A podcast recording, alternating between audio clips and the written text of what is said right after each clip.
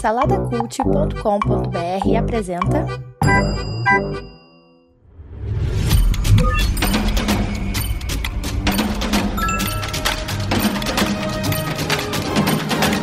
Bicicletas Voadoras. Apresentado por Bruno Guedon.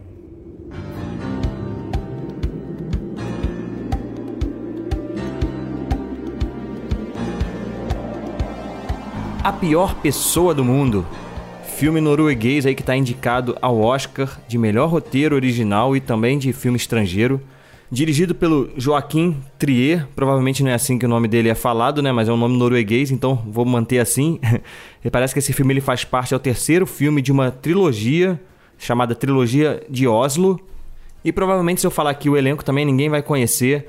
E eu assisti esse filme por causa da minha jornada aí de, dos filmes indicados ao Oscar. E como eu falei, esse filme está indicado a melhor roteiro. Eu sempre valorizo muito os filmes que são indicados a melhor roteiro. E realmente, cara, assim, o roteiro desse filme é sensacional. A forma como eles contam o filme, né?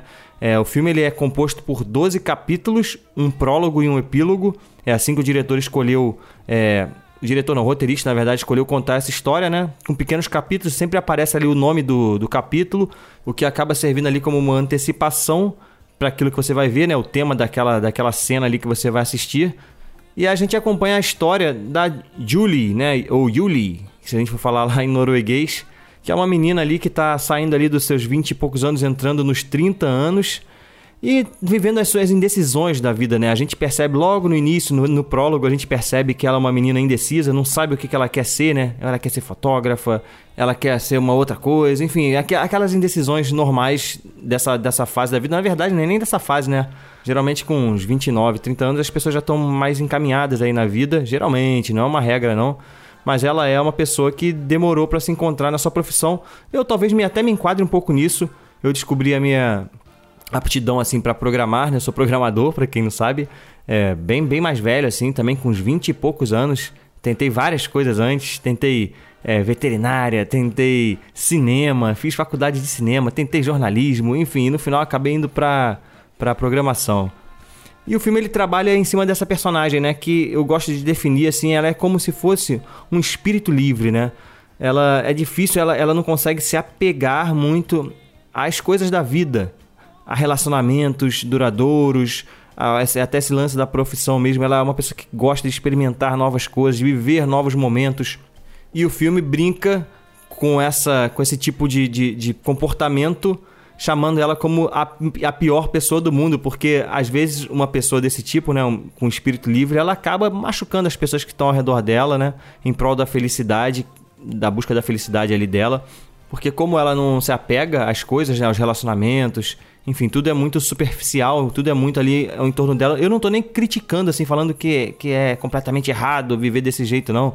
Assim, eu respeito, né? É, é como a pessoa se sente, né? Eu, eu acredito, assim, aí já é uma opinião pessoal minha. Eu acredito que em algum momento da vida é, existe, vai, vai existir uma cobrança por você viver desse, desse, desse jeito, né?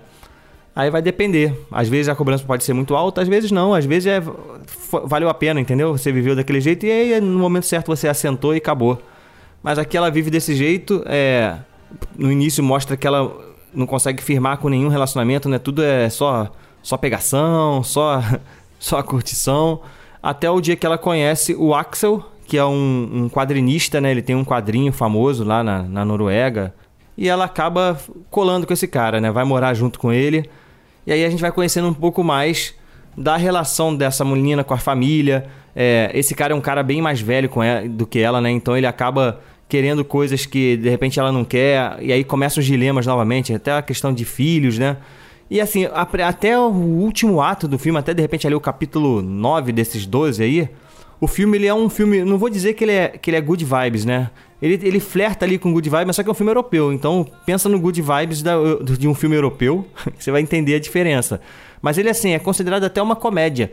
E até aquele ponto ali ele é uma comédia, uma comédia dramática ali, é, funciona muito bem. Os dilemas dela, né? É, as atrações da vida que ela tem e, e, esse, e ela presa nessa, nessa, nesse relacionamento. Enfim, isso tudo é muito bem trabalhado no filme. A atuação da menina tá da Renata Hensiv, acho o nome dela, tá sensacional, ela manda muito bem. E a gente vai comprando essa personagem, né? Ao mesmo tempo que a gente vai ficando um pouco.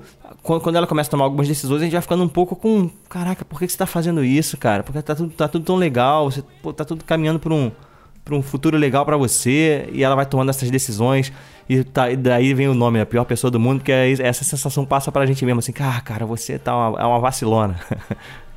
Mas aí no último ato do filme, cara, o filme descamba pra um drama muito pesado. muito pesado, fala sobre vida, sobre morte e como o impacto dessas coisas. Porque enquanto a vida e a morte são só ideias, né? Que a gente tem, assim, ah, vou ter filhos, não vou ter filhos. Enquanto isso tudo aí tá só no, no campo das ideias, é uma coisa. Agora, quando isso começa a acontecer de verdade ao nosso redor, né? Pessoas morrendo, é, você tendo a possibilidade de ter um filho, isso mexe com a nossa cabeça, não tem jeito, isso faz você mudar. E a gente vê a transição dessa menina, dessa menina nesse cenário, né? Aí começa. Realmente o último ato do filme é bem reflexivo, bem, bem pesado, bem triste mesmo. Eu saí meio mal, cara, depois que acabou o filme. Mas assim, é um filmaço, é um filmaço. É, como eu ressaltando, né? Pegada europeia, filme europeu, tá? Você que está acostumado com o cinema americano, é uma linguagem um pouco mais diferente, é mais lento, mas ainda assim é legal. A edição tem umas. Eles fazem umas inserções, sabe? Tem um momento lá do filme que ela, que ela toma um alucinógeno, então o filme mostra a visão dela e é surreal, assim, é, é, é, essa parte é muito bizarra, como mostra a, a, visão dela enquanto ela tá tomando esse alucinógeno.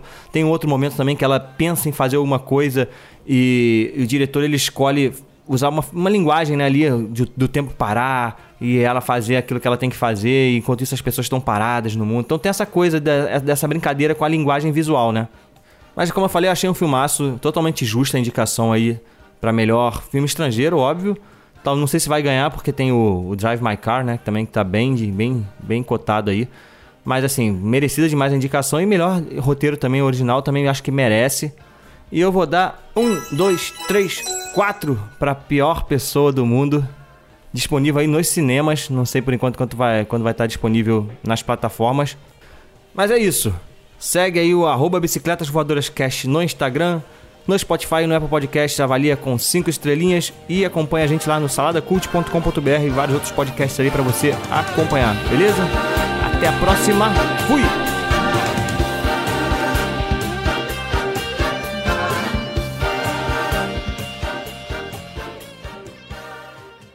Produzido por Imagem Vida Studios, imagemvida.com.br